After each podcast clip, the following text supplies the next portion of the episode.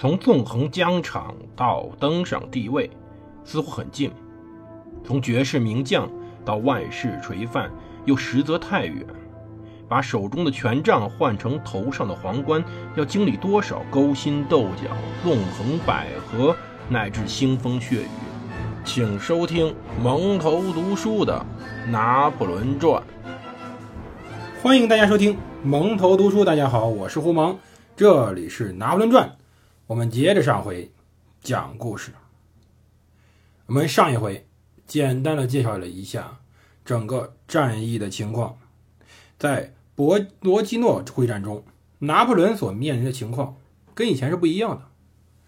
我们之前所讲的，拿破仑基本上主要面临的是野战会战，也就是说，在一片草原上或者在一片平原上，双方摆开架势，互相对冲一场。无论如何，拿破仑通过自己法军军队的强大素质以及整个非常良好的执行力。尤其是他本身非常强大的机动能力，经常能在会战中取得成功。但是在博罗基诺会战中不一样了。博罗基诺会战中，拿破仑所面临的问题在于他面对了野战攻势。其实呀，有很多书上介绍有点问题。很多书介绍当时拿破仑所面对的是冷堡。就是说，是永久性的堡垒。他们总是把拉耶夫斯基堡和巴格拉基翁堡称之为堡垒或者冷堡，但实际上不是这样的。在当地，俄军没有时间，也没有机会迅速的构建起永久的野战工事，那是需要石头做的。它实际上，一八一二年，俄军在博罗基诺所构筑的只是临时性的野战工事而已，拉耶夫斯基多面堡以及巴格拉基翁箭头堡。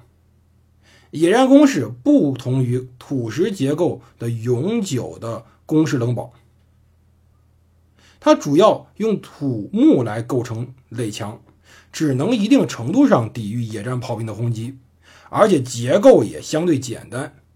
箭头堡呢？由顶端向敌的两段垒墙组成，前有护堡壕沟。箭头堡是有短侧面的箭头堡，而多面堡的背面则有防山封闭。这些野战工事本身都没有侧射火力，它的位置应保障能用步枪火力相互从侧面掩护。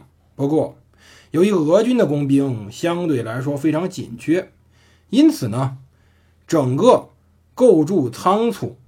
时间只有一天左右，所以这些攻势并没有后来整个所有那些法国人所回忆起来那样如此的坚固。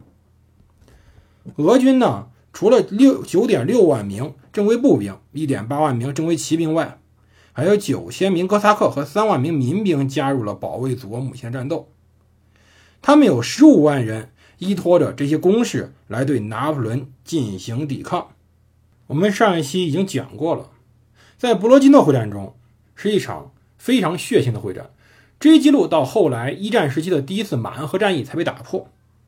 其实，在欧洲乃至世界历史上，这也是第一次如此多的火炮对战。由钢铁和青铜铸造的火炮，每一尊都可以屠杀无数的战士。俄法两军的作战也是围绕着己方的火炮而展开。于是，双方加起来一千二百多吨火炮。在肆虐整个战场，制造无尽杀戮。根据俄军当时的看法，炮火应当集中，并且主要攻击敌军的阵地。炮兵应当视火炮如生命。甚至在博罗基诺前两天，亚历山大还从圣彼得堡发出旨意，要求库图佐夫不得将丢失火炮的炮兵连长列入嘉奖名单。这也是为什么如此重视之下，在战后。拿破仑竟然很少能俘获完整的火炮原因。当时还是炮兵连长的米塔列夫斯基后来回忆说，炮兵如果想顺利向后转移火炮，就得在敌军步骑兵距离大约一百杀绳，也就是大概两公两公里左右去退却。但是，俄军第一西方军团炮兵主任库索夫斯少将却给俄军炮兵下了一条看似离奇的命令，让所有炮兵连向我确认，直到敌军真的骑兵骑上你的火炮时候才准离开。通知连长和军官们，他们必须坚持到敌军进入霰弹最近射程再开火。这是确保我们不让出每一步阵地的唯一方法。即使他们夺走你们的装备，也要在最近距离上射出最后一轮霰弹。就算此后被敌军俘获，这样一个炮兵连也会给敌军造成足以弥补火炮损失的伤害。可以说，这个命令就是说，让俄军冒着损失火炮的风险，甚至损失生命的风险，来大面积的杀伤拿破仑的有生力量。而拿破仑这时候最怕这样。因为拿破仑远离祖国，拿破仑离法国有一千八百英里，他根本没办法足够的获得补充的兵员以及补给，所以过多的损失对于他来说是致命的。这也难怪库泰佐夫本人在会战前夜来到拉耶夫斯基堡垒炮边感慨说：“真想知道我们明天有谁能活下来。”不过他自己都没有活到明天，他在战场上阵死了。所以说，实际上我们要知道，他在战场的死亡就意味着他们整个团队对于这件事的执行。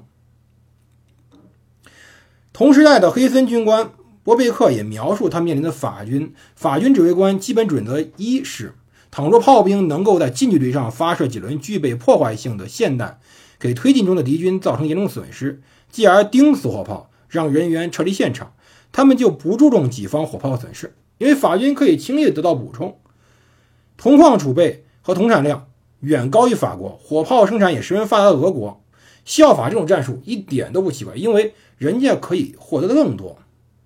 博洛夫基诺会战中，俄军的炮兵展现出来是炮兵在防守中的极致，那么法军则展现的是进攻中的极致。炮兵出身，已经贵为皇帝的拿破仑亲自组织和部署了三个炮群，共一百零二门大炮的支援敌军的进攻。尽管由于长途行军损失惨重，但进攻中的法军仍出动了足庞大数量和多年来征战经验的正规步兵、骑兵、炮兵。不过，在这种关乎胜败的火炮数量和质量上，法军实际上不如地主老柴，不如这位俄军的。当时，俄法两军主力都是六磅加农炮，但俄军在十二磅炮上数量占有明显优势。也拥有数目更多的弹道较为平直的曲射火炮。不过，法军兵团带了大量三四磅小团炮，这有助于及时协同步兵战斗。此外，法军的炮兵将领经验丰富，也使得他们在组织上优于俄军。在具体数量上，法军共有五百九十四门炮参战，俄军有六百二十四门，但是。在十二磅炮上，俄军比法军多了两倍不止。俄军有一百三十四门十二磅炮，但法军只有五十七门。六磅炮上双方差不多，二百七十五对二百五十二。但是法军还带了二十四门四磅炮，一百一十门一门三磅炮。因此，双方如果说有什么差距，主要还是经验上的问题。不过，英勇的。久经沙场的法国炮兵，充分地运用了步兵伴随火力，还有效压制住了数量上占优势的俄国炮兵，还巧妙利用地雾掩藏，将轻型火炮推到近俄军只有两百米甚至更近的距离上。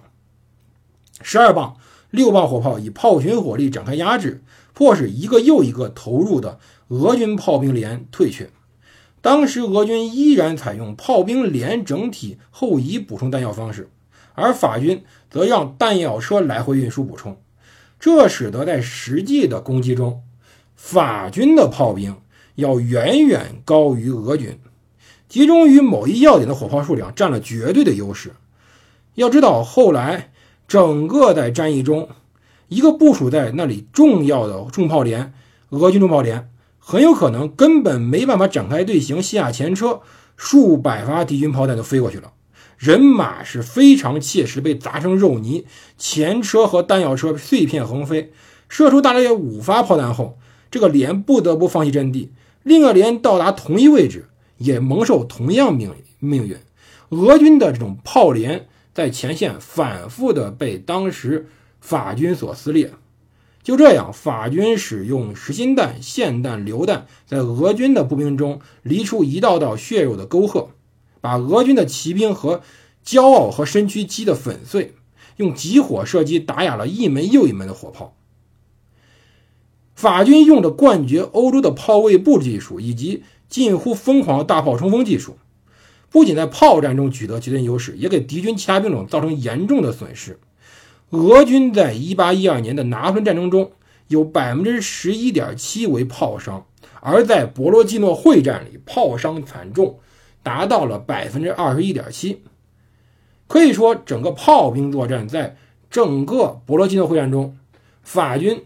尤其是他们的皇帝这位老炮兵，把炮群作战运用到了极致，也使得后来他们能在战争中取得优异的成绩。可以说，在整个的多面堡血腥争夺中，可以用“炮兵处刑”这个说法来展示俄国以及法国炮兵的可怕，尤其是法国的博罗金诺会战。看起来最后似乎是法国胜了，俄败了，但是实际上，法国损失的每一个人，他们都很难补充到位。这种损失实际上是难以支持的，也难以挽回的。法国损失太大了，以至于后来整个战场双方都算是失败。当天。波尼亚托夫斯基的步兵攻占一片树林。会战结束后，当时的第二轻骑兵团，也就禁卫军的第二轻骑兵团，也就是最早的荷兰红枪骑兵，在那里过夜。过夜的时候，树旁堆满了遗体，枪骑兵只好拖走路上的数十具尸体，才清出来一块地面来搭帐篷。找水的话，还必须远离战场，因为战场上的水全被血给染透了。连当时的马都不喝。当时第六十一团夺取了大多面堡。第二天，拿破仑来到该团残部面前，感谢并犒赏他们，问：“第六十一团上校为何第三营不来接受检阅？”陛下，他们还在多面堡里，可能整个营都战死了吧。其实，整个战斗中，我们很难说谁胜谁败。拿破仑本人对他做出了最后的评价：“在我一生的作战中，最令我胆战心惊的莫过于莫斯科城下之战。作战中，法军本应取胜，而俄军又博得了不可战胜之权，谁都没赢，谁都没输。可是，拿破仑毕竟名义上还是赢了，他距离当时的莫斯科只有一步之遥。可是，进了莫斯科又如何？胜利？”也许是前进，就如同在《潜伏》里面，当时那个掌柜劝孙红雷所演的余则成劝那句话：有一种失败叫做占领，有一种胜利叫做撤退。我们现在知道，拿破仑的胜利其实就是一种失败。拿破仑后面如何进入莫斯科，又为何紧接着？向后退却，我们下期再讲。这里蒙头读书，我是胡蒙，我们明天见。别忘了对我的新节目订阅、收听、点赞、转发，谢谢各位的支持。新节目叫做《血铸中华》，我们明天见。